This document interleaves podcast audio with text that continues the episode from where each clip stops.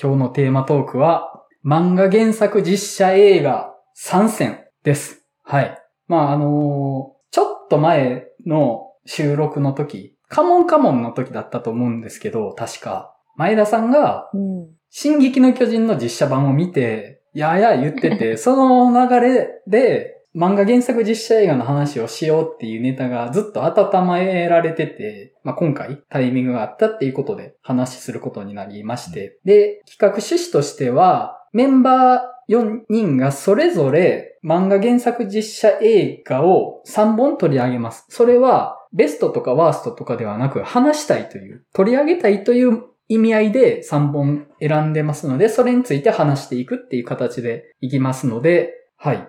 で、今回漫画原作実写映画の話をするっていうことで、事前にお便り募集してまして、2通いただいてます。はい。このタイミングで紹介させてもらえたらと思うんですけども、まず1通目、無回転観覧車さんからいただいてます。店長メンバーの皆さんこんにちは。最近は仕事に追われて映画館に行けていないので、なかなか聞けていませんが、仕事が落ち着いたらまた参考にさせていただきつつ楽しませていただきますね。さて今回は漫画原作の実写化について語られるそうで、私が激推しの実写化作品を挙げさせてください。シティハンターザムービー史上最高のミッションです。おー。原作シティハンターの大ファンであるフランス人俳優フィリップ・ラショーが監督主演を務めた作品です。ポスターを見た時は完全な出落ちだと馬鹿にしていましたが、話の種と鑑賞したら大興奮でした。まさに原作の良いところをきちんと踏襲した、これぞ実写化でした。しらけたシーンでの、てんてんてんと鳥が飛ぶ演出、バトルシーンでの BGM、そしてラストのゲットワイルド。原作ファンならよくわかってるなぁという見事な演出でした。ストーリーも凝っていて面白かったです。実写化作品って失敗に終わることが多いですが、そのほとんどが原作の知名度と豪華なキャストだけに頼った中身のない作品がほとんどなのが原因だと思っています。監督がどれだけ原作を好きかという点が重要なのではないでしょうか。その点で、シティハンター、ザ・ムービー、史上最高のミッションは見事に実写化してくれたと思います。皆さんどんな作品について語られるか楽しみにしていますと。はい、ありがとうございます。ありがとうございます。ありがとうございます。はい。シティハンターね。。シティハンター、すごいっすよね、うんあれ、うん爆笑した覚えがあります、あれ見ながら。いや、見てないんですけど、もえ、原口さん見てます？う見てますよ。俺、フィリップ・ラショー作品は全部見てるので。そうなんですね。ええうんすげえ、すげえ。そうなんや。それすごいな。だからミニシアター系の人やから、まさかシネコンであの監督を見るとかっては結構衝撃やって。うん。だから本当原作愛とか映画愛に溢れて、しっかりコメディ撮る方なんで、うん、結構好きなんで。うーん。いや、うん。僕見てないんですけど、このシティハンターを撮ったことで日本での知名度上がって、次の作品も今やってるじゃないですか。うんうんあ、そうなんですね。うん。えっ、と、バットマンへ史上最低のヒーローやったかな、リーブルとかやってる。うん、あれもアメコミ愛がすごいから。うーんね結構話題になってました、確かに。うんいや、確かに、あのね、ほんとくだらないことばっかりやってるんですけど、うん。ちゃんと本気でやってんなっていうか、やっぱ見せ方がうまいし、笑いのテンポの入れ方とかもすごくうまくて、まあ、これ、確かに見事な実写化ですよね、っていうふうに思います、僕も。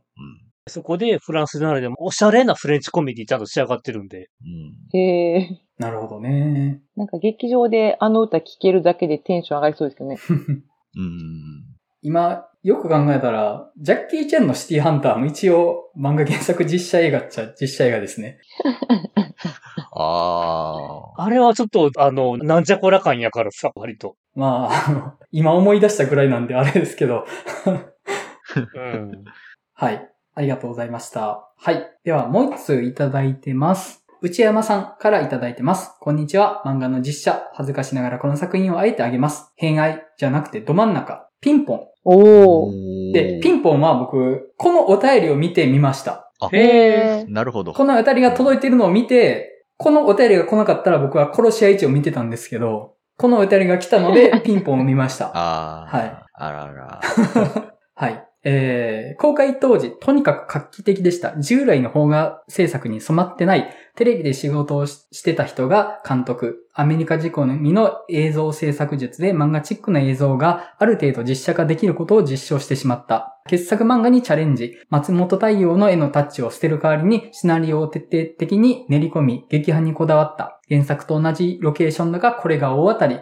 抜けが良い明るい背景、単行本5巻分、過不足なく描き切った。奇跡のキャスト陣、全員素晴らしいが特筆すべきは荒川義義。スタッフ、キャストともに原作へのリスペクトと愛が溢れてるが、それによりかからない志の高い作品。以上は言わずもがなの後付けでした。帰省した時、暇つぶし量を取ろうと入った映画館でたまたまやってて、予備知識ゼロで見て、あまりの面白さで続けて2回見る羽目に、まさに夏にぴったりスピーディーで爽快な作品でした。未だにいい思い出です。夏が夏いぜ。そうそう、ポスターが白地が効いてて垢抜けたデザインだった。内容と合ってないガチャガチャのポスターで損してる映画きっといっぱいありますよね。やっぱりポスター大事。ではラジオ楽しみにしてます。ところで、ツイッター拝見したんですが、トップに固定の映画バーの告知、曜日が日曜日になっているので訂正いただけると。とのことで。はい、あのー告知修正しました。今回は土曜日です。すいません。はい、あの、8月27日土曜日ですので修正しました。ありがとうございます。すっかり直すの忘れてました。はい。で、ピンポンですね。ピンポンはね、漫画原作実写映画の中でもずっと評判いいですよね、本当に。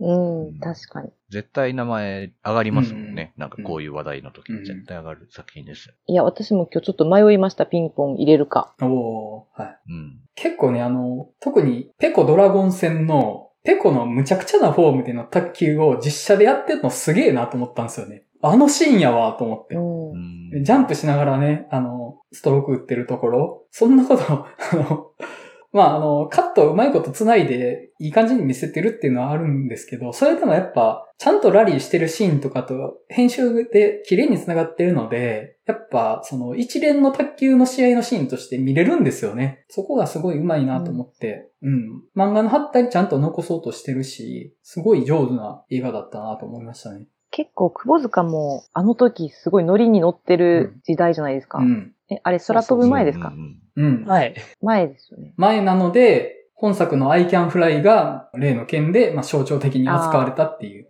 のはありますよね。ああ、そうですうんね。うんそうですよね。あの時結構窪塚の、窪塚私も大好きだったんで、うん IWGP とか、うん狂気の桜とか、あと、GO とかがあって、GO ね。そうそう。そうですね。窪塚作品結構いけてるの多いですよね、あそこら辺。うんうん一番熱かった時代ですよね。うん、本当に。うんいやー本当彼以外ペコできたかなっていうのは本当に思っちゃいますね。うん無理やろって。はい。僕が映画ピンポンを見るきっかけにもなったお便りをいただけたということで本当にありがとうございました。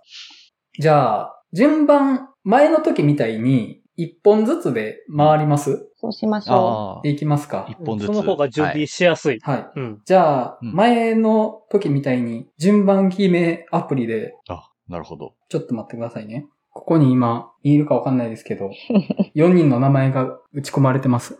あ、全然見えないわ。あ、全然見えない。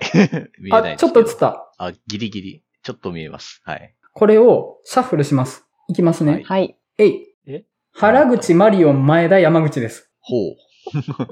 はい結局一番ね、これ。はい。では、原口さんから漫画原作実写映はい画1本ご紹介お願いします。はい。えー、まず取り上げるのは、ソラニン。おーはいはいはいはい。おーおー。浅野イニオさん原作の漫画の映画化ですね。はえっ、とね、そもそも確かね、えっ、と、浅野イニオに24歳ぐらい、社会人2年目の時になんかハマって、多分ミクシーやって、そこの知り合いからの勧めからかな。い。うんうん。で、ハマったのが大きいかな。で、ちょうどちょっとね、最近引っ越してからようやく自分の漫画を整理して棚に入れて、ちょっと改めて棚から一つかみでソラニーの真相版の方を読んでみて、今改めて見てよかったというか、主人公らも24歳の頃を描いてて、あ、俺ちょうど同じぐらい読んでたんだなって。で、ちょうど俺も24の時ってなんかこう、会社の仕事で散々なんかうまくいかずよく怒られてた時期で、そんな頃に俺こんなん読んでたんやな、登場人物たちと重ねて読んでたんだなっていうのをちょっと思い出したりしながら読んでまして。うんうん。で、ストーリーは、えっ、と、大学のバンドサークルの子たちが卒業後もバンドをしてて、メインの主人公のカップルが紆余曲折をあって、最終的にライブハウスでライブをするっていう話なんですね。うん。で、結局、音楽ものの漫画にとって付き物なのは、漫画から音が伝わってくるか、うん。音楽が伝わってくるかっていうところなんですけれども、うん。まさかこのソラニンが映画化するとは結構予想外の展開だったんですね。うん。で、しかも、どうやら、その出てくる楽曲、そのタイトルにある通り、ソラニンという楽曲を役者が歌うと。うん。それ誰だろうって当時かなり話題になって、で、それ歌ったのが、なんと宮崎葵さんと。う。うんん。うん。もうだから映画でだったって多分その作品ぐらいや思うねんけども、そう歌ってるところだけちょっとしたね、YouTube に上げられてるんがあるんで、まあそれは見てほしいんですけど、やっぱりそのストーリーの中で紆余曲折あった中を経て、宮崎を演じる主人公が歌う姿がね、歌が上手いなのか下手なのか微妙な下手馬感があるんだけれども、非常にこう、エモーショナルに映し出されてて、それが良くて、漫画も映画も気に入ってる作品です。うん。うん。うん。ちょっとこう思いつくところちょっと順に上げたんだけれども。その引用って読んだことあるかな？僕ね、むちゃくちゃ苦手意識あるんですよ。あの、すっげえこういう話苦手っていう感触があって、20代の頃は僕読めなかったですね。あただ、多分、今は読めます。そういうのも飲み込めるようになったと思うので、いけるかなと思うんですけど、20代の僕には、すっごい苦手意識があった作家ではあったんですよね。うん。うん割と周りでもね、特にソラニンは主人公に感情移入しすぎて気持ちが鬱になるっていう評判ではあったんだけど、特にソラニンって。うんうん。うん。なるほど。でも割とサイン用の他の作品で結構ファンタジーめいた SF とかもあるんだけど、割と順当な先週群像劇ではあるので、うんうん比較的読みやすい作品かなと思うんですけど、うん結構ね、今手に取るのありやなと思ってるんですよね。逆にというか、あの頃自分の中で排除しようとしてた感情何だったのかみたいなのをもう一回確認する意味で読んでみるのありかなと思ってたりはして、映画の方もやっぱ漫画と同じ波長みたいなのはちゃんと入ってる感じですか？そうそうそう。だから、大きなストーリーは書いてんだけど、細かい要素はちょっと書いてるけども、やっぱ同じ波長があるかな。いわゆる24歳でまだ社会に溶け込めない、まだちょっと残っているモラトリアムを描いている作品ではあるので、うん。だから、こう、漫画を見ながら、あ、あの時俺、会社辞めてたらどうやってたかなとかってこう思ったりしながら言ったとこもあった。?20 代真ん中ってそういう時期ですからね。はい一番もううまくいってなかった頃やなっていうのが思い出されて。うん。なるほど。そっか。空に NASA の引用ね。なるほどな。いや、それは出てきても全くおかしくないけど、僕の、こう、アンテナじゃないとこから来たんで、なるほどなと思って。うん。はい。なんか前、青春映画か音楽映画になんかあげたっけなちょっと思い出せやねんけど、かなと思いつつ、また、はい、はい今回も。了解です。はい。では、マリオンさん、一本目お願いします。そうですね。えっと、僕一本目は、アルキメデスの対戦ですね。おー、はいはいはいはい。漫画かあれ、実は漫画原作なんですよね。うん。あの、ドラゴンドラ桜の人。ゴン桜とかの。そうそうそう。ああ、はいはいはい。なんですよね。実は漫画原作で。で、監督が山崎隆なわけですよ。まあ、映画好きだと山崎隆と聞くとちょっと、あってなる人が多いんじゃないかなって思うんですけど、いろいろね、何とは言いませんけど。てか、あの、僕最近彼の映画劇場公開されてるので、ゴーストブックお化け図鑑見て、てめえこの野郎って思った覚えがあるんですけど、まあまあ、そういう話はちょっと置いといて、うんあれは童話だったけどね。うん。はい。でも、アルキメデスの対戦はめちゃくちゃいいんですよ。うん。確かにちょっとまあ、山崎隆ちょっと拙いなってとこあるんですけど、いやもうこの話よく作り上げたなというか、綺麗にまとめ上げたなっていう映画で、まあこれ簡単に話すると、戦艦ヤマトを作ろうという勢力と、うんうんあと、山本五十六だったかな。うん。うん。が、これからは空の時代だということで、まあ空母を作りたいと。うんで、その空母に予算出してもらいたいんやけど、ただ、このもうあまりにも巨大な戦艦ヤマトを作ろうみたいな人たちうん。とのこう、まあ、権力争いというか、うんをしてるがために、まあ、その過程で、まあ、予算とか、その設計の不備とかを指摘してもらうために、菅田正樹演じる天才数学者を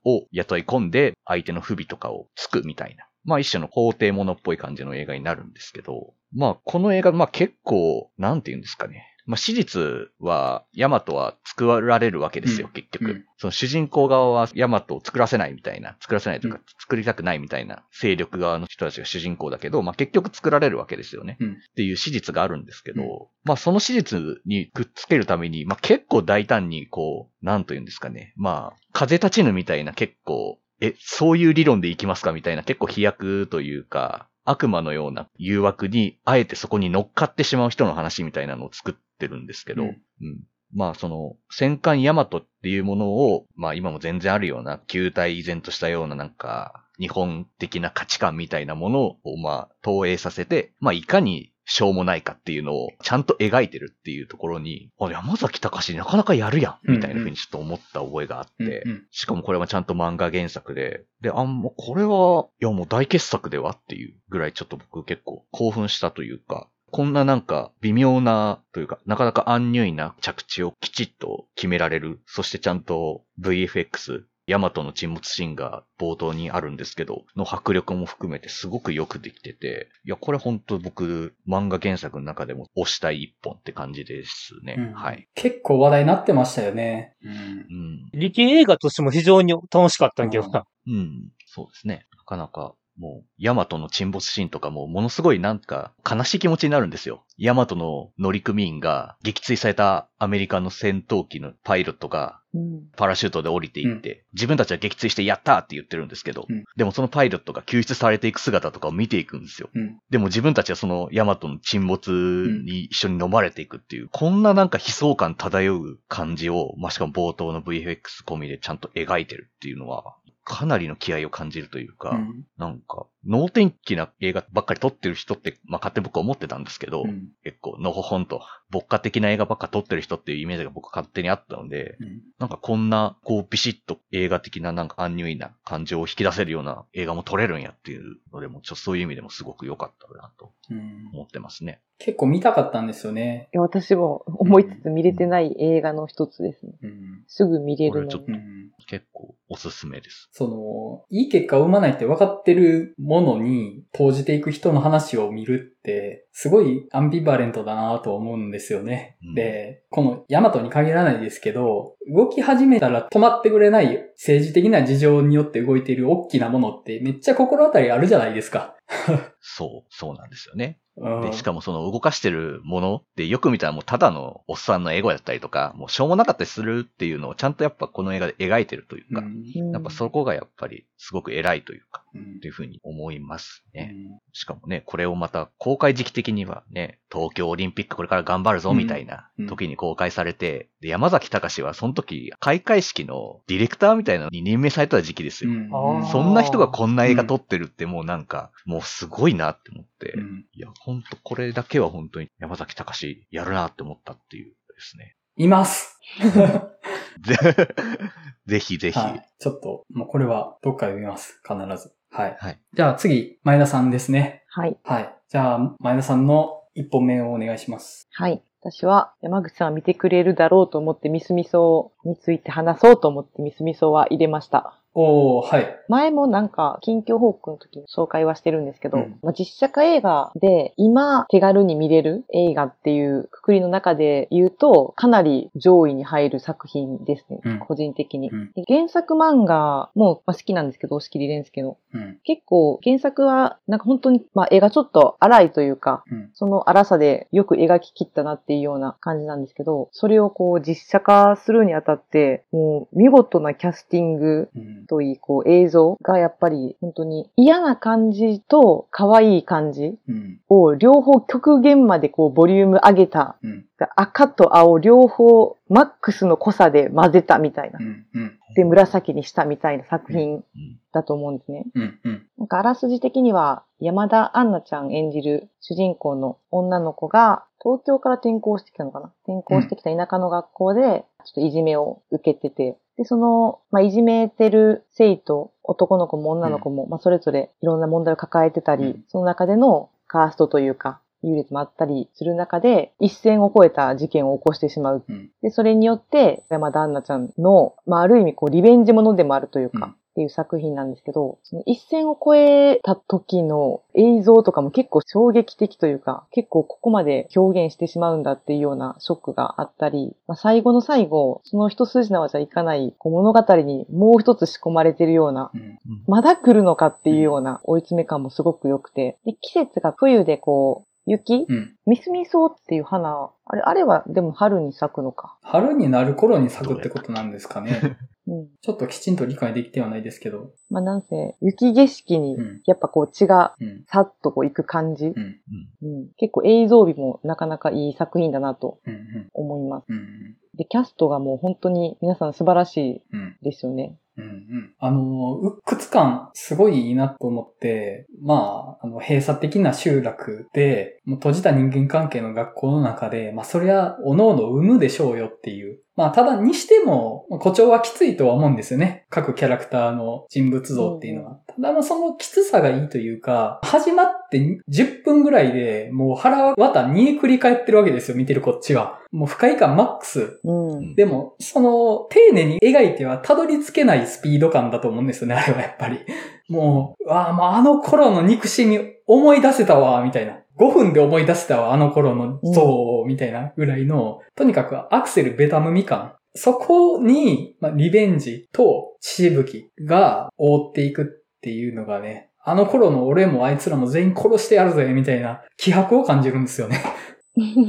うん。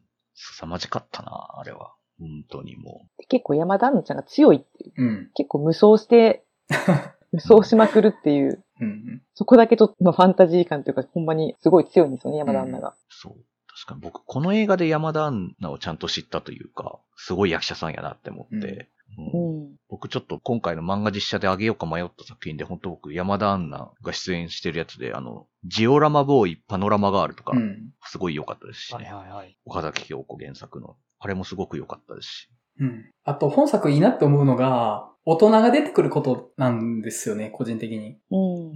複雑な事情を抱えてる子供たちの親、複雑な家庭環境の親だったり、あるいは普通にいい親だったりっていうね、殺し殺される中に、そこで子供たちの物語にしてないっていう、親いますっていう、家族がいます、世界が広がってますっていう、あの残酷さがすごいいいなと思って、で、大人の世界は大人の世界で、いじめに近しいものがあるんですよね。うん。結局、この学校っていう空間を出ても、また別の地獄は始まりますみたいなことも匂わされてるし、まあ、そこに対してやっぱり殺すあるいは死ぬっていうことがある種の救いとして働いてる話だなとは思って、うん。その、まあ、もう、むちゃくちゃになる話なんですけど、そのむちゃくちゃさに、ある種の呪いを解いていく効果があるなとは思いながら見てたんですよね。うん。結構、主人公の、うん主人公の山田杏奈うん。と、その、いじめの、まあ、主犯格というか、まあ、クラスで一番こう、カースト的に上に立ってる女の子と、また別でいじめられてるルミっていううん。子の、もう関係がすごく、うん。あの三角関係、うん。結構、うんまあ、ちょっとゆりとは違うのかもしれないですけど、うん本当に10代特有うのん同性同士へのうん執着うん。だったり、愛憎うん。みたいなものが、あの、よく描かれていて、うんあの辺のこう、バトルうんも結構胸に来るものがあったり、うん。うん。バトルとか友情とか、まあラストでユリっぽかったですよね。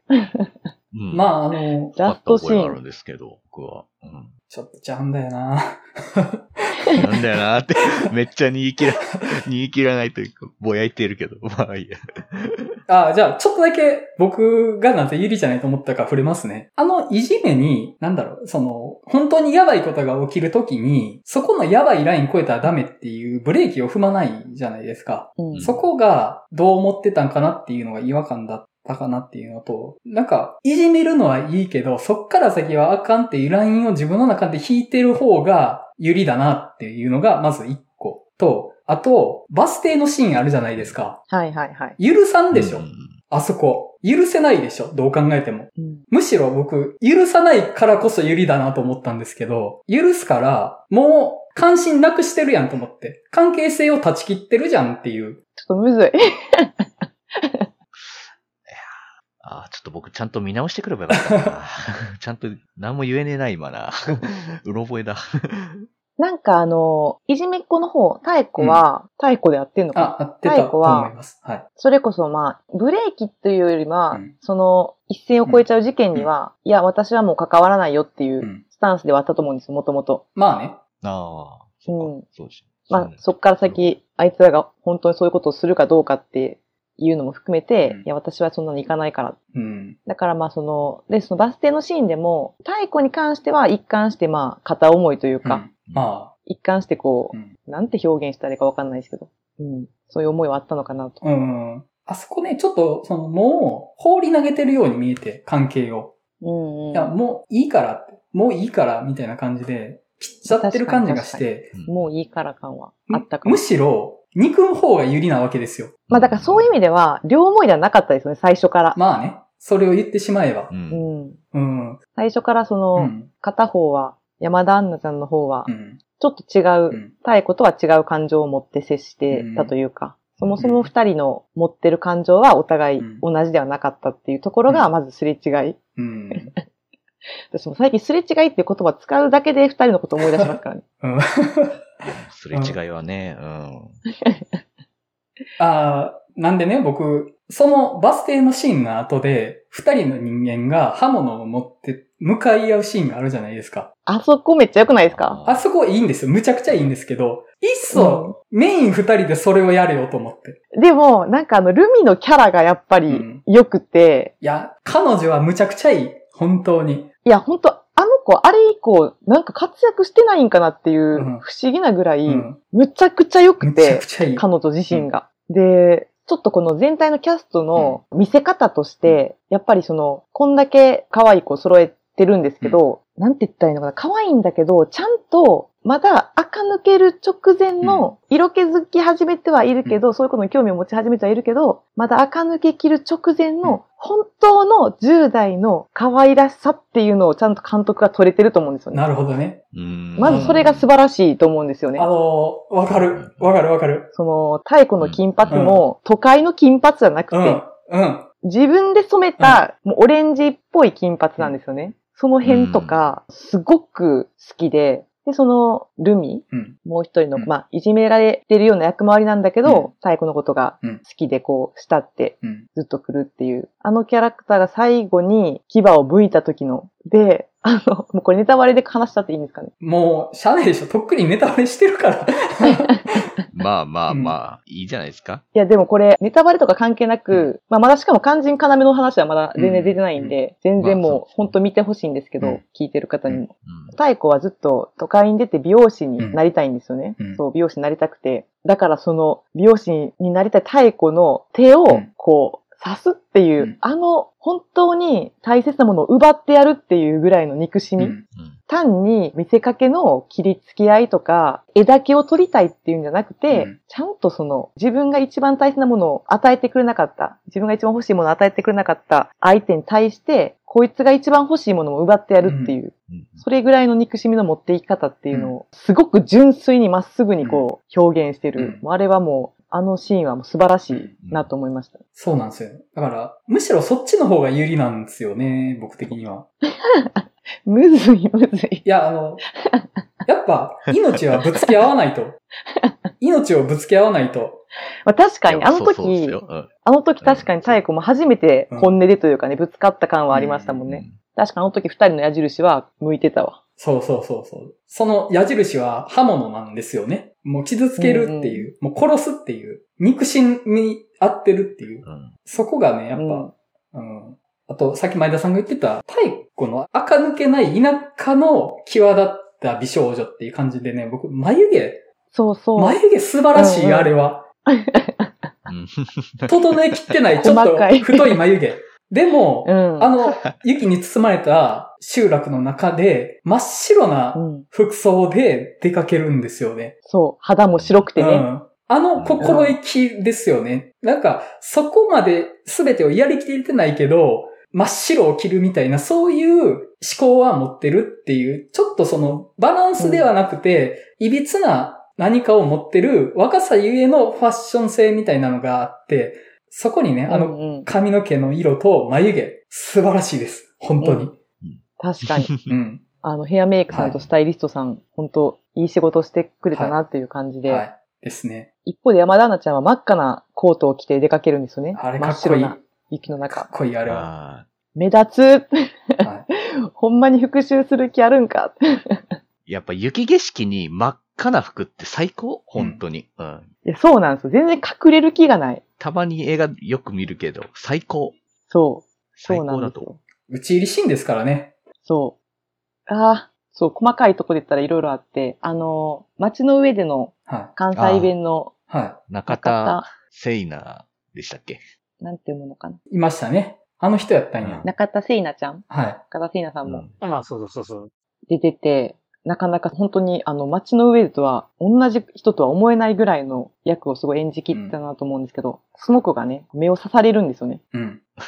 目刺された時に、あの、すごいこの演技素晴らしいなと思ったんですけど、ギャーとか言わないんですよ、最初に。うんうんうんうん。こう何が起こったかわからなくて、うんえ？っていう感じなんですよ。うん最初反応が全然うんないというか薄い。うあの感じがね、すごく良くて、うん最初から目刺されてギャーとかだと、うんちょっと作り物というか、うんうんそういう単にスプラッタシーンが撮りたいだけなんだろうなって感じになっちゃうんですけど、うん。うんあの感じもすごいリアルで、あのシーン、なかなか痛そうなシーンの連続で、うんいや、いいですよ、あそことか。そあの、一旦終わっときましょうか。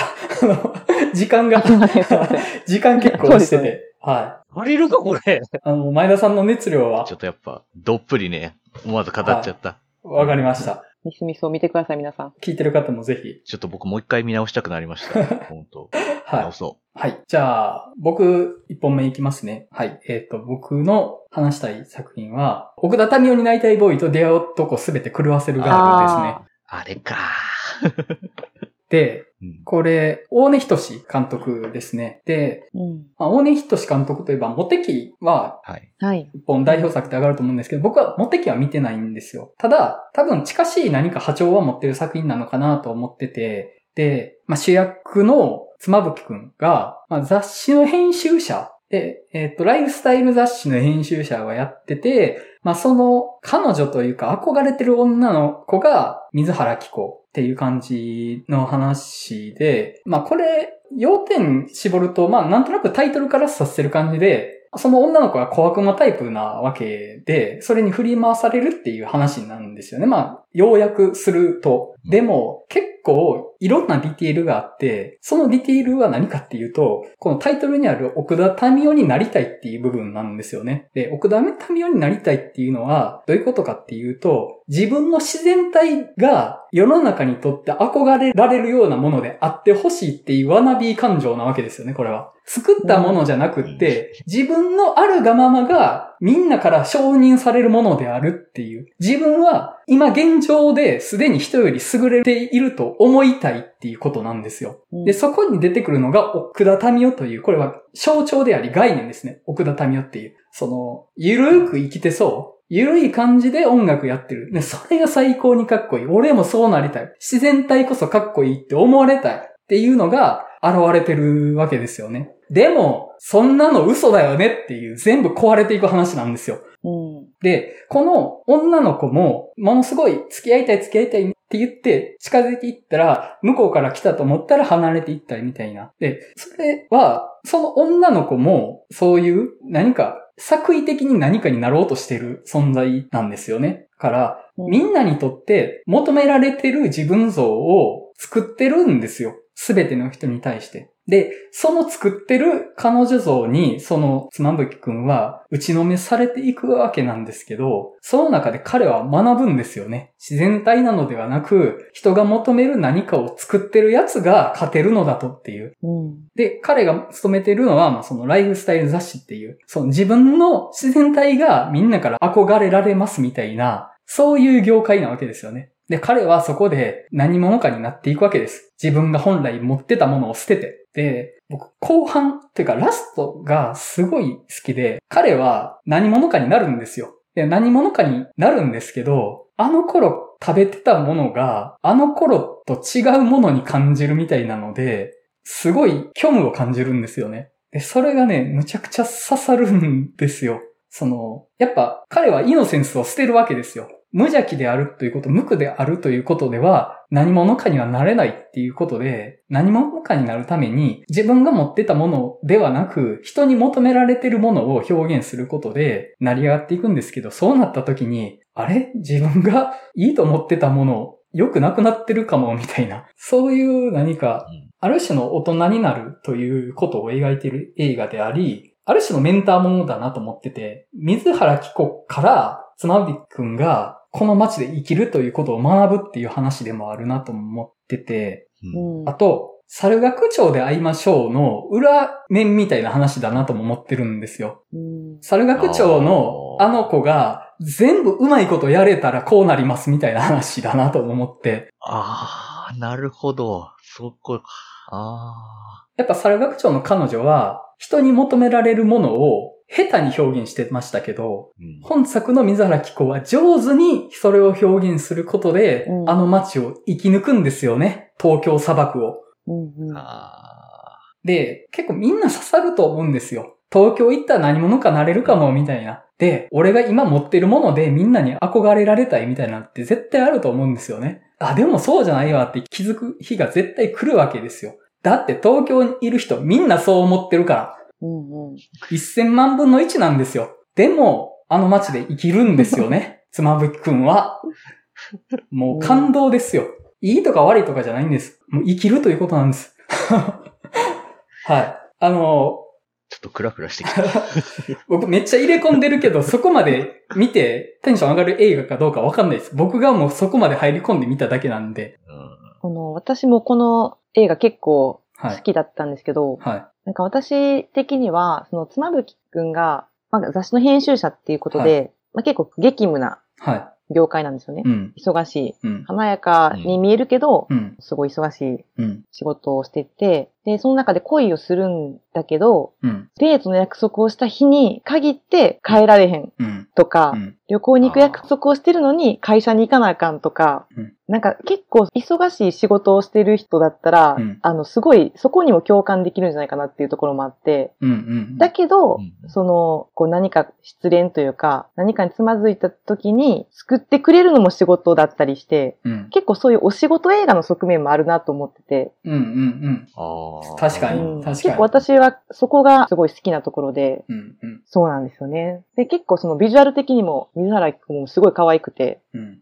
そうなん。かビジュアル的にも見てて楽しいというかずっと。すごい可愛らしいんですよね、水原希子。そうなんですよ。ぴったりのうん。キャスティングですよね。うん。あ、ただね、これ僕、映画見た後原作漫画読んでるんですけど、原作漫画の水原希子がやってるあの女の子の役は、もっと小動物系なんですよね。それこそ猿学長のあの女の子みたいな感じなんですよ。うんうん。おー。俺が守ってやらないといけないみたいな感じを男が全員思うみたいな、そういうタイプなんですよね。でもそれは全部コントロールされてますっていう話になってて、やっぱ水原希子さんだと凛としてるし、すでに持ってる彼女のイメージとして、自立した自分を持ってますっていうイメージあるじゃないですか、やっぱり。水原希子さんに対しては。うん。やっぱそこはね、うんちょっと違うニュアンスにはなってると思うんですよ。もっとか弱いし、守ってやりたいと思うタイプだし、食い物にしてやろうとも思うタイプうんなんですよね、やっぱり原作漫画の方は。でも、そうではないっていう話にはなってて、まあ、あの、映画の方は映画の方で、それはそれで良かったかなっていう。うん彼女の器用さっていうものが、ビジュアルからも伝わってくる感じもするし、うん、っていう感じですかね。はい。なんか今見たらまた違う感想を持ってるかなっても思ってたりはします。うんはい。時間めっちゃやばいんですよね。これ、3本言えないんじゃないかな。いや、うん。いやなんぼ三本言え言えない気がしてきたんですけど。はい言えへんわ、これ。もう語りたいやつを、なんかあるやつ言ってもいいんじゃないです？か。そうします。あ皆さんちなみに、はい他の日本は何を選んだかを聞いときません？ああ、もう、そう言っちゃいます？原口さん、じゃあ、その2本教えていただいていいですか？えー、モテキと、おはいはいはい。モテキ出た。おー。と、ラバーズキス。おー。おーちょっとごめんなさい。僕、ラバーズキス、パッとわからないかも。吉田明美原作。ああ、はいはいはい。なるほど。えっとね、ラバーズキスのサブストーリーとして海町ダイアリーがあるっていう位置づけ。ああ、そうかそうか。はいはいあ。。ああ、そっか。そういう作品。というか、そういえば、海町ダイアリーも漫画原作実写映画だったことを今思い出しましたわ。そういえば。うん。う んいや、海町ダイアリーはね、うんあげようと思ってました、僕。そうそうそう。で、海町ダイアリーのサブストーリーがまた今漫画でやったりしてんねんけど、うんうんうん。なるほどな。いや、確か原口さんの語るモテキ、ちょっと入り込み具合やばそうですね。わかる？うん、あの、いや、大体どういう話が展開されるか、想像はついてます。はい。もう、だって、サブカル男のモテ自意識の話でしょ？はい。原口さんがたまにポロリと出す恋愛トークの延長線上にあるやつですよ、それは。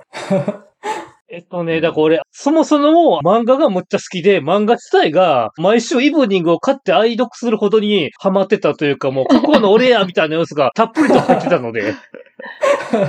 面白い。いや、なんか結構、選ぶ3本がすごい原口さんっぽいなって、この、うん今そこそこ付き合ってきた関係やからこそ思える。感じですね。うん。うんうんうん。はい。確かにね。面白い。なんかもうタイトル聞いただけで面白いもん。いや、あの、聞いた時ね、あ、モテ期かって意外やなと思ったけど、よう考えたらど真ん中やわと思って。うん俺もうど真ん中すぎんねやんかもう。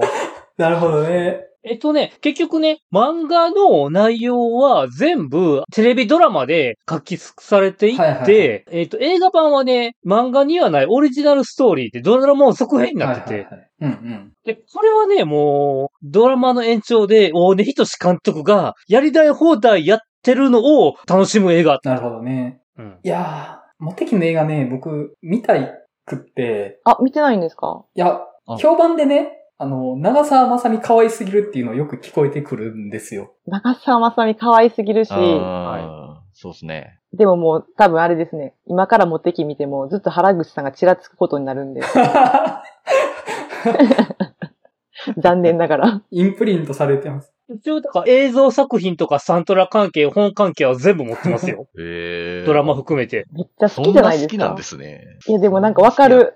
うん。初めて買ったドラマの DVD ボックスやったかな。モテキが。えーめっちゃ思い出ある。うんうん。いや、わかるないや、でもね、モテ期って本当僕、やばい話だなっていうイメージがあって、だって、サブカルに詳しかったらモテますみたいな幻想が詰まってる話じゃないですか。もうん。まあね、音楽関係特に。う、当たりどころ悪かったら死ぬやつですよ、それ。本当うん。俺は死ぬよみたいな感じだからな。いや、本当ですよ。あんなの致命傷ですよ、本当死んでしまう、あんな。まあだから、有名なセリフが、フジロックでカップルで来てるやつみんな死んじゃえってやつ。うん。あかん。面白い。原口さん面白すぎる。っていうセリフがあったりするからさ、うん。いや、ちょっと僕、この流れで映画のモテ期見ようって決意しました。いや、もう、どうぞどうぞ。見てほしいです私も見ようかな、久しぶりに。本当に見たくなった。はい。ちょっとじゃあ巻きながらで、マリオンさんの残りの2本、何の予定でした？僕は、あと残りの2本は、恋は雨上がりのようにと、はい銀玉をあげようと思ってました。あ、はいはい。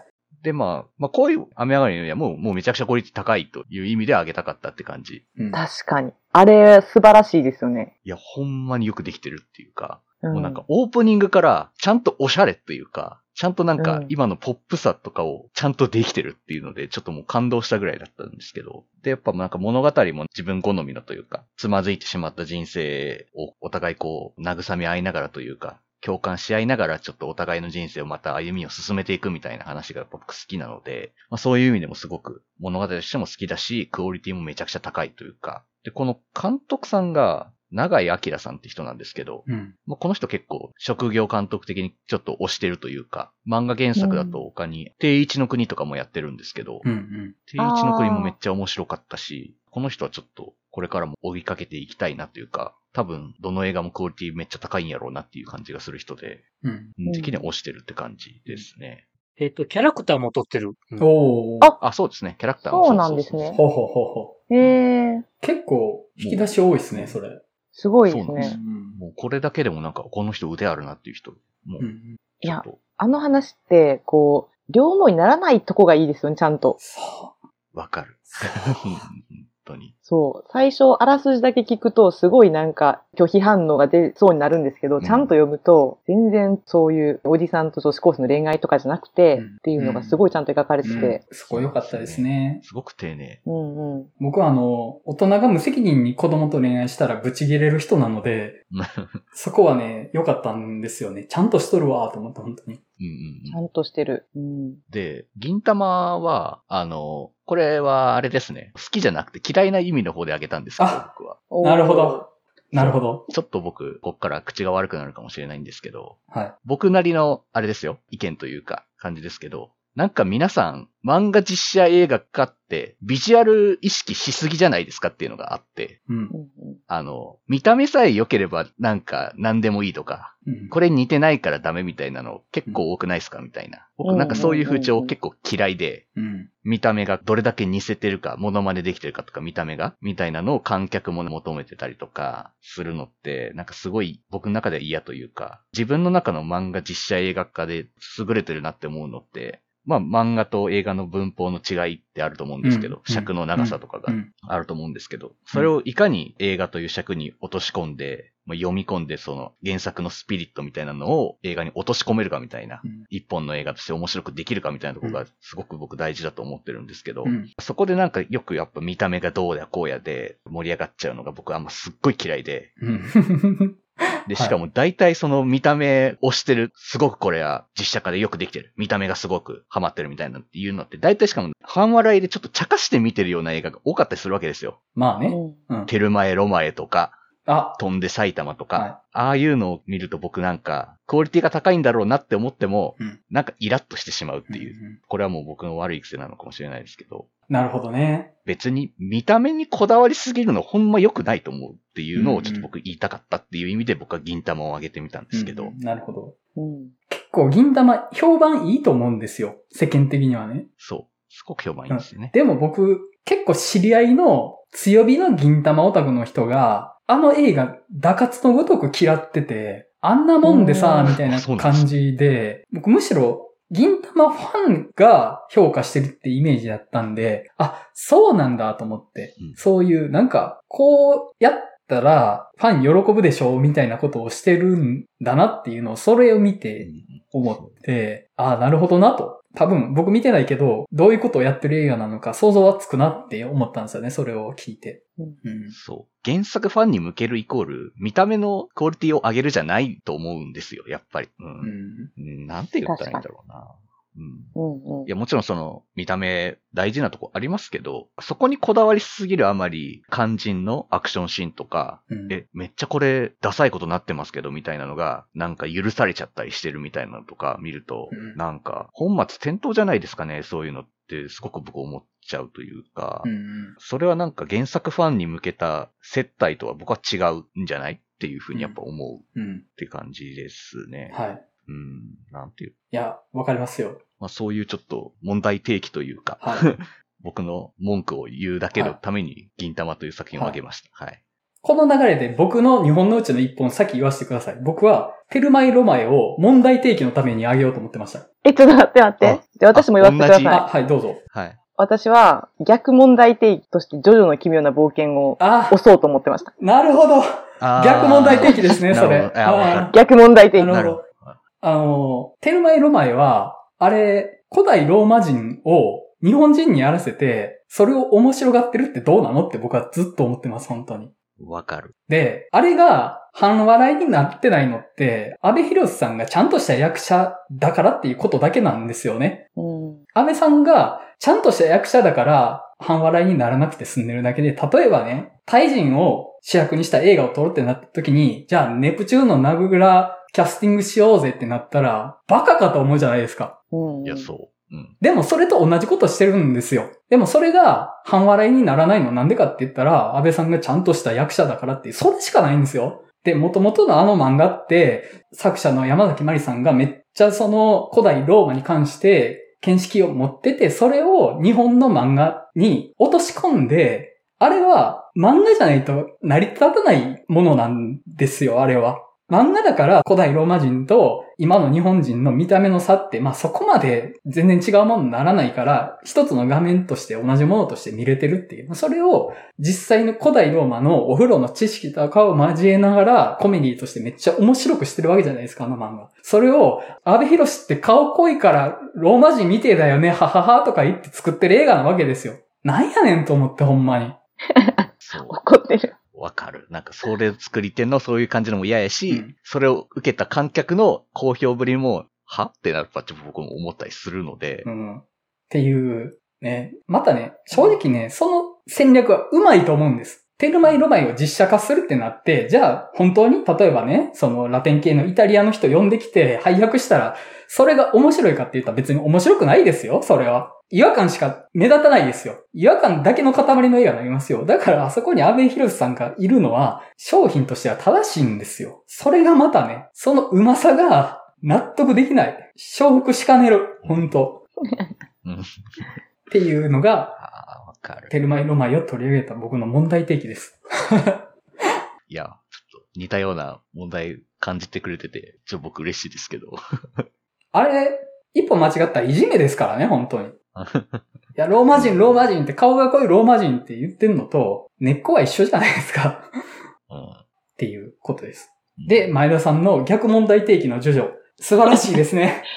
その問題提起。うん、そう。ジョジョの奇妙な冒険、ダイヤモンドは砕けない第一章というタイトルがついておりますが、第二章が作られることはあるのかっていう。いや、まあねこの作品ね、世間では散々な感じだった記憶があるんですけど、うん。世間の評判は。うん、そうですね。でこれ、普通にもっと評価されてもよくないって思うんですよね。なんかそのさっきマリオンさんがおっしゃったみたいな、見た目にこだわるっていうところ、うん。実写化するにあたって、見た目を寄せていくっていうところで、逆に言ったら、ちょっとでも思ってたのとビジュアルがちゃうってなった時に、それだけで評価が下がる傾向にもあるじゃないですか。うんそうそうですね。まあ、私個人的には、このジョジョに関しては、正味ビジュアルもめっちゃいいやんと思ってて、それぞれの。うん。うんうんうんまず、小松菜奈ちゃんの山岸ゆか子とかもめっちゃ良かったし、うん。うん。うん。小松菜奈って何でも合うんすよね。そもそもまず。すごいあ、そう、思うけど。うん。そうなんですよ。新田真剣佑の奥安とかも面白すぎるやんって思ったり、あと、やっぱりスタンドが、まあ、CG な分、本当にちゃんとこう、スタンドとして存在してるっていううん。のも良かったですし、ちょっとこのラジオを利用して、ジョジョの人気を上げていきたい監督の三池隆は何も悪くないっていうことを言いたいですね、私は。いや、そう。三池さんは悪くない。それだけ覚えて帰ってほしいです。いや、むしろ僕結構、このジョジョ好きなんですよ、実写映画。確かに。うんちょっと三池隆のちょっとなんというか、ゲテモノ感というか、会計画っぽい独特なビジュアルっていうのも、ジョジョの感じにもすごくハマってると思うし、ちゃんと一本の映画としてすごく、ある意味のこのヒーロービギンズものみたいなところのお約束は、すごくちゃんと守れてるなって思って、すごく出来結構いいなって思ってるんですけど、まあでもなんか、やれ見た目が、みたいなのに、こうやっぱ、押されちゃってどうしても茶化しで半笑いで見てるみたいな、たりとか、なんか、なんて言うんですかね。まあこれあんま言うと怒られるかもしれないですけど、たまに思うんですけど、原作ファンって、なんか、度量狭いなって思うことありません？これ言うとあんま怒られるか。うん。まあ、好きなのわかるけど、いや、まあ、実写化する時点で、ある程度は覚悟しようよって思いますよね。その、誰が監督であれ、誰がキャストであれ、うんその、100%同じように作るのは無理なわけで、そこをどう楽しむかっていうのは、こちら側の問題でもあるわけじゃないですか。うん半分は。うんそうなんですよね。ジャッジする権利を自分たちが持ってると思ってんなっていう風に感じる時はよくあります。ああ、まあ、うん特にファンだからっていうところでね。うん。そうですね。ううんんまあ、ジャッジするけどね。まあね、まあまあ、もちろんわかるんですけど、もちろん。で、やっぱね、自分の好きな原作のものがちゃんとなんか他の形で世に出るってやっぱね、そら、いろいろ考えることはというか、やきもきする気持ちはわかるんですけど、うん。けどなんかたまにそのなんか、こだわりみたいなのが、うん。なんか度量狭いなみたいなというか、みたいな見えることはやっぱあるなとは思いますかね。はい。じゃあ、前田さんの最後の一本、いいですか？はい。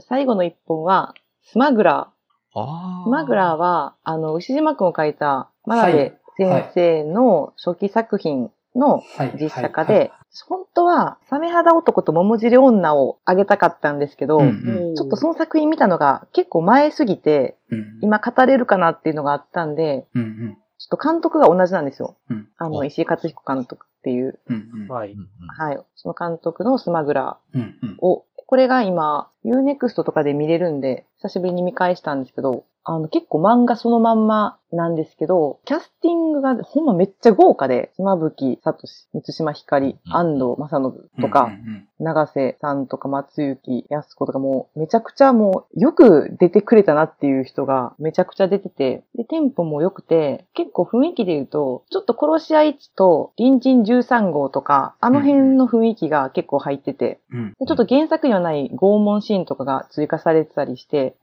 すごい個人的な好みな作品だなっていうのでおすすめしようと思って選びました。好本当真鍋ジョージ好きですよね。きなんですよ。は漫画の方は初期作品なんで、正味ちょっと画力があんまりなくて、い。うん。でもほんま勢いで書き切ってるなっていうんう。うん感じなんですけど、それがやっぱビジュアルになった時にうん、すごい豪華キャストでうん、見てて大満足、ずっと楽しいみたいな。うんうん。殺し屋一も力王も入らないとは。いや、あの二つは、てか私結構、このラジオでなんやかんや漫画原作の映画の話結構してるなと思っててそう、ですね。だいぶしてます。安住とはか、東京都ライブとか、はいああ、確かに。そう、まあ、力王とか殺しちゃいつはずっと言ってるんですけど、まあ、それはちょっと引き続き言っていくということで、あえて、はい。うんうん。3本中2本それちょっと入れちゃったら、あれかなと思って。まあね、知ってるやつやわっていう。あえて外したって感じですよね。山口さんが見てから話そうと思って。まあ、殺し屋一とモテキは見ます。近日中に。はい。やったはえーちょっと、アルキメデスもお願いします。とか言って。い。そうか。ー見ます。お三方からそれぞれ一本ずつね、頂戴しますわ。はい。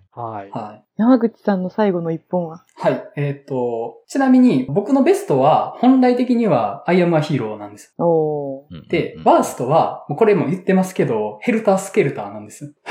あーそうなんですかはい。ただ、あの、今回取り上げたいのは、結構前やったんですけど、宮本から君へをあげたいなと思って、ああ、僕もそれあげようか迷いました。はい。うん。でね、あの、まあ、宮本から君へ、荒井秀樹ですよ。もう地獄のような漫画うんばっかり書く荒井秀樹の原作で、まあ、結構初期ですよね。宮本から君へ自体は。で、うん監督がマリコ哲也監督で、マリコ哲也監督、過去にディストラクションベイビーズっていうのを撮ってるわけですけど、はいはい。僕、あれは、ワールドイズマインのプチ実写映画化やと思ってて、うーん。うんイズムが近いなと思ってて、まああそこまで無茶苦茶な話になってないですけどね、エクストリームなバイオレンスとか宇宙規模の SF みたいな要素はないですけど、無軌道な暴力っていうものを描いているという意味で、ディストラクションベイビーズはワールドイズマインに通じてるなっていう思ってたところで、この宮本から君へを撮ったわけですよね、真利子監督は。で、宮本から君へは漫画の中で、僕もちょっとあんま覚えてないんですけど、前半が営業編で後半がなんて言ったらいいのかなまあ、決闘編っていうのが正しいかなと思うんですけど、で、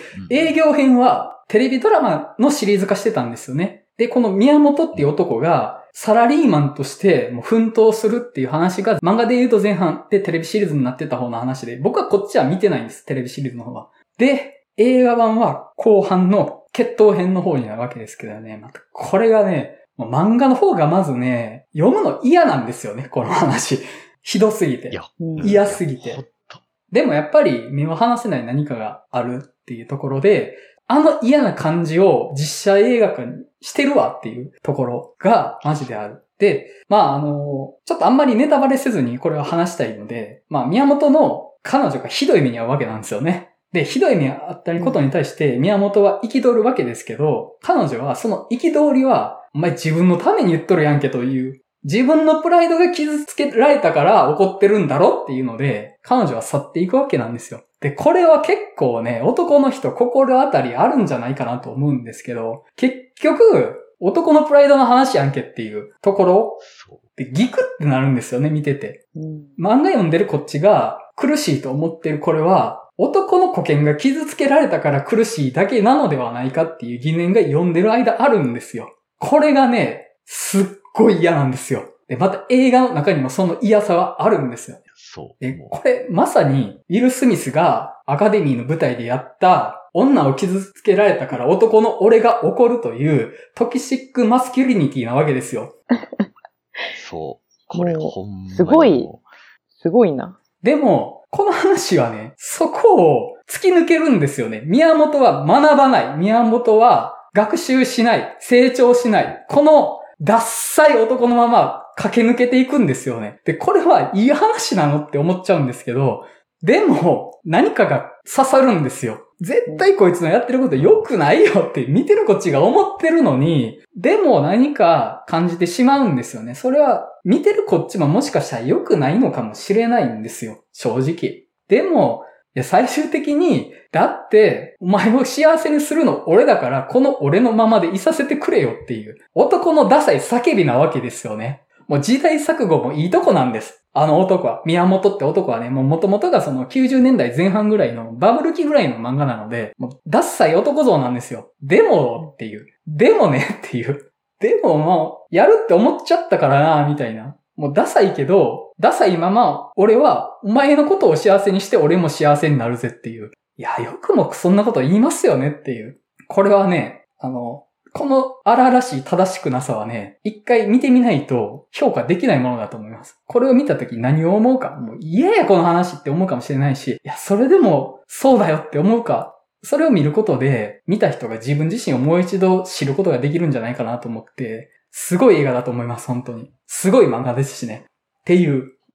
いやー、うん。僕もこれ好きなんですよ。もうその年のベスト入れてるぐらいなんですけど、はもう強烈に嫌いなんですよね、この映画。んもうほんまこの男らしさの牢獄嫌ってずっともう拒否感しかないんですけど、い。はもうここまで描いたらもう完璧やと思って、い。うん。もうベスト入れるぐらい好きな映画ですね、僕も。はあとね、まあ同じ原作者やったら、愛しのアイリーンとかも、い。うん。ちょっとい今回言えようか迷いましたもん、確か。うん。人しマイリーもね、僕、泣きましたよ、見てて。泣きました、本当に。もうほんま辛いあれ。本当にあれ。決め坊主の原稿書くときに見て泣きました。ああ、そっか。どうも、あの時は、はいそっか、そっか。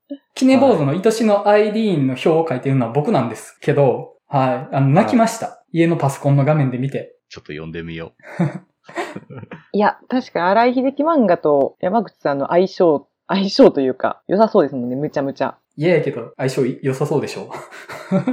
嫌やけど。う。ええけど、はでなんか、こう聞くと結構、なるほどなっていう。はでも、ちょっともう時間ないですけど、ヘルタースケルターがどうダメだったかもちょっと話したいですね、今度。聞きたいっすね。そう。いや、岡崎京子作品なあい。あれです。去年の嫌いな映画界で話してるのが基本です。ああ。あの時に話したんで今回は触れてないです。でも、うんむちゃくちゃ嫌いな映画です、本当に。はい。まあそんな感じで、ちょっと時間マジでやばいので、一旦終わっとこうかなと思います。で、次回なんですけどね、こちらアミコ、僕見れます。やったー時間いけた。おーやテアトル見れた回数増えたんですよ。しかも僕が見れる時間の上映が。来週え、っていうかすごいですね、まだやってるのが。はい。なんで、もう次回、こちらアミコでいいですよね。はい。じゃあはい次回こちらアミコで。待ってましたよはいお願いします。お願いします。はい。すいません。あの、山口、時間やばいので、ここで消えます。ありがとうございました。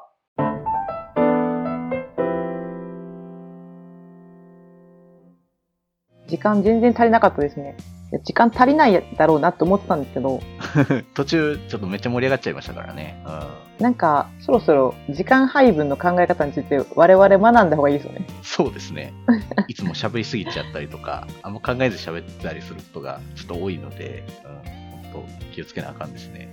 でもなんか、その時々でなんかその、盛り上がったやつは盛り上がったやつで話したいし、なんかそこはもう行き当たりばったりで行きたいじゃないですか。うん、だからもうちょいなんかこう、ゆとりある本数 にしたらいいかと。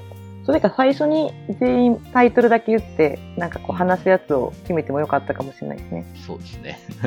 はい。じゃあちょっと、まとめの挨拶いきたいと思いますね。はい。お知らせになります。8月も、えー映画の話したすぎるバーを開催する予定です。場所は大阪の南森町にある日替わりイベント型カフェバー週刊曲がり。日時は8月の27日の土曜日。オープンが19時、クローズが23時となっております。7月は日曜日でしたけど、今回はまた土曜日に戻っての開催となりますので、ご確認お願いします。また、この番組ではリスナーの皆様からお便りを募集しています。番組の感想、次回テーマ作品の感想などご自由にお送りいただけると幸いです。また、次回バー開催情報や、ポッドキャスト次回テーマ作品の告知も行っておりますので、Twitter のフォローもよろしくお願いします。あと、この番組のイメージキャラクター、映画の話したすぎる猫、かっこ仮をあしらったグッズも販売していますので、よろしければご購入くださいませ。お便り受付先と Twitter アカウント、グッズ販売サイト、いずれも番組説明文に記載しております。はい。それでは、映画の話したすぎるラジオ、リニューアル第77回漫画実写映画について語る回を終わりたいと思います。それではまたお会いしましょう。さようなら。さよなら。さよなら